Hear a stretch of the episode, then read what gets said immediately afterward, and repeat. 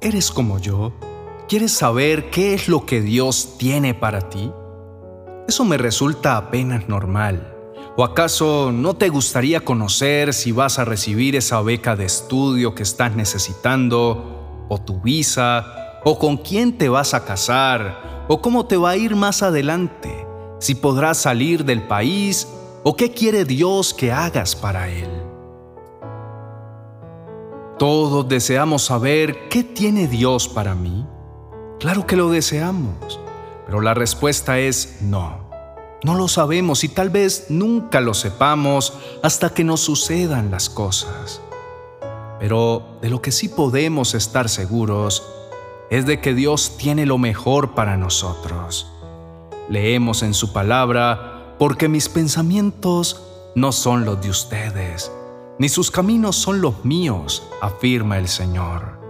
Mis caminos y mis pensamientos son más altos que los de ustedes, más altos que los cielos sobre la tierra, así como la lluvia y la nieve descienden del cielo y no vuelven allá sin regar antes la tierra y hacerla fecundar y germinar, para que dé semilla al que siembra y pan al que come, así es también la palabra que sale de mi boca no volverá a mí vacía, sino que hará lo que yo deseo y cumplirá con mis propósitos. ¡Qué promesa tan maravillosa! Saber que nuestro Padre Celestial tiene pensamientos de bienestar para nosotros, que sus ideas son mejores que las nuestras. Eso nos debe llenar de paz y gozo el corazón. Los caminos de Dios son muy diferentes a los caminos humanos. El Evangelio es el camino de Dios, no es producto de algo elaborado por el hombre. Nadie en esta tierra podría haberlo concebido. Bien dijo el apóstol Pablo en Gálatas capítulo 1, versos 11 y 12. Amados hermanos, quiero que entiendan que el mensaje del Evangelio que predico no se basa en un simple razonamiento humano. No recibí mi mensaje de ninguna fuente humana ni nadie me lo enseñó. En cambio, lo recibí por revelación directa de Jesucristo. El Evangelio descendió del cielo. Es una revelación del Hijo de Dios. Mis ideas son mejores, dice el Señor, y esa es la razón por la que le dio una gran estrategia a Josué. Tal vez a nadie se le pudo ocurrir jamás derribar una muralla con gritos y trompetas. Veamos la instrucción que el Señor le dio a este hombre. Pero el Señor le dijo a Josué, Te he entregado Jericó, a su rey y a todos sus guerreros fuertes. Tú y tus hombres de guerra marcharán alrededor de la ciudad una vez al día durante seis días. Siete sacerdotes caminarán delante del arca, cada uno llevará un cuerno de carnero. El séptimo día marcharán alrededor de la ciudad siete veces mientras los sacerdotes tocan los cuernos. Cuando oigas a los sacerdotes dar un toque prolongado con los cuernos de carnero, haz que todo el pueblo grite lo más fuerte que pueda. Entonces los muros de la ciudad se derrumbarán y el pueblo irá directo a atacar la ciudad. Entonces Josué reunió a los sacerdotes y les dijo, Tomen el arca del pacto del Señor y asignen a siete sacerdotes para que caminen delante de ella, cada uno con un cuerno de carnero. La voluntad de Dios es bendecirnos Dios quiere que pongamos nuestra voluntad y nuestra esperanza solo en Él, ya que solo Él tiene lo que nosotros necesitamos. Por eso podemos decirle en este momento, Señor, enséñame a hacer tu voluntad, porque tú eres mi Dios. Tu buen espíritu me guíe a tierra de rectitud.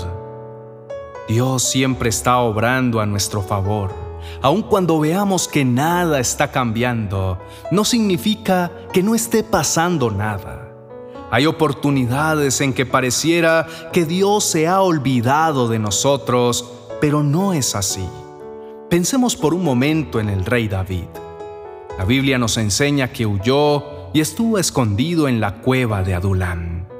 Pero el propósito de Dios era muy grande. Sin embargo, la aflicción de su corazón lo llevó a esconderse y a aislarse. Él era el escogido de Dios, ungido por Dios a través de Samuel. ¿Qué pudo haber pensado? Dios se olvidó de mí. Pero no fue así. Dios nunca se olvidó de David. Igual pasa con nosotros. Sentimos en algunas oportunidades que Dios está tan ocupado como para que se ocupe de nuestras cosas. Esos pensamientos nuestros no son los mismos del Señor.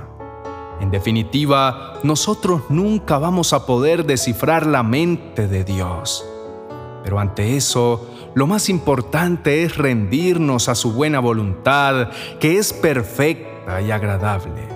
Y además, solo Él sabe lo que cada uno necesita. Quizá tenemos muchos problemas que han tomado ya tanta ventaja que podríamos pensar que ya no vale la pena seguir luchando. Entonces con fe digamos al Señor, que tu reino venga pronto, que se cumpla tu voluntad en la tierra como se cumple en el cielo. De nuevo podemos mencionar y recordar que los planes de Dios siempre serán mejores que los nuestros. Cuando Dios habla, nada permanece igual. En el principio, Dios habló y todo fue creado de la nada. Dios siguió un diseño cuando creó la tierra. Él habló y así fue. Este modelo se lee en toda la Biblia. Cuando Dios reveló sus planes, las cosas sucedieron exactamente como Él había dicho.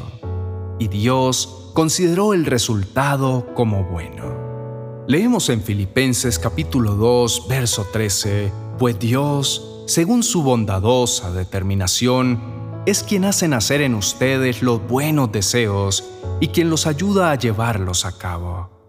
Dios hace sugerencias, Él habla con plena determinación de lo que Él mismo ha dicho, tal cual se hará. Cuando el Señor Jesús habló lo que Él dijo, así fuera una sola palabra que saliera de su boca, era suficiente para que los enfermos recibieran sanidad y todos los que estaban cautivos fueran libres. Pidamos unidos en un mismo espíritu al Señor que se haga en nosotros según su voluntad, que como Él ha dicho, que así sea en nosotros. Oremos. Eterno Padre que habitas en el cielo, ya es un nuevo día Hoy es un nuevo comienzo donde declaramos en el nombre de nuestro Señor Jesucristo que cada promesa que has dado a nuestra vida, así será. Que todo lo que has prometido para cada uno de nosotros se cumplirá en el tiempo de Dios y según tu propósito. Pues es muy claro que como son más altos los cielos que la tierra, así son tus caminos, más altos que los nuestros y tus pensamientos más que los nuestros. Señor, cuando fallamos en nuestros intentos, cuando las cosas no salen como esperamos, tenemos la tendencia a juzgarte, a empequeñecer a un Dios que es poderoso y que tiene los mejores planes para todos los que hemos sido llamados según tu propósito. Padre, sabemos que nuestra vida no es inmune a los problemas y que confiar en nuestra propia prudencia resulta un obrar fuera de tu voluntad. Pero la verdad es que no alcanzamos a comprender la sabiduría infinita de Dios. Hemos sido creados a tu imagen y hemos sido dotados de cualidad y dones extraordinarios. Sin embargo, somos tan imperfectos y erramos con tanta frecuencia que hoy debemos decir, Perdónanos, Señor. Danos una nueva oportunidad. Cada vez que nos sentimos atribulados, empezamos a luchar con nuestras circunstancias. Queremos renunciar a los caminos por donde tú, Señor, quieres llevarnos. Entonces sentimos que es tiempo de detenernos y recordar quién es nuestro Padre, ese que está en el cielo, que vive y reina por siempre. Nos fijamos en ti con todo nuestro corazón y confesamos con nuestra boca que Dios es fiel para ayudarnos, porque sus planes siempre para con nosotros son mejores que los nuestros. Preocuparnos es pensar en las cosas en un tiempo equivocado, es desgastar energía mental y emocional. Hace, por ejemplo, que al momento de ir a descansar, no podamos conciliar el sueño. En cambio, es más sensato e importante esperar en el tiempo adecuado. Es útil revisar nuestros pensamientos, disciplinar nuestra mente y recordar tus promesas. Por eso les digo, no se preocupen por su vida, qué comerán, ni por su cuerpo, con qué se vestirán. La vida tiene más valor que la comida y el cuerpo más que la ropa. Fíjense en los cuervos. No siembran ni cosechan, ni tienen almacén ni granero, sin embargo Dios los alimenta. ¿Cuánto más valen ustedes que las aves? ¿Quién de ustedes, por mucho que se preocupe, puede añadir una sola hora al curso de su vida? Ya que no pueden hacer algo tan insignificante, ¿por qué se preocupan por lo demás? Enséñanos, Señor, a vivir un día a la vez, sabiendo que eres poderoso y que has prometido nunca dejarnos y jamás abandonarnos. Te lo pedimos en el nombre de nuestro Señor Jesucristo. Amén y amén.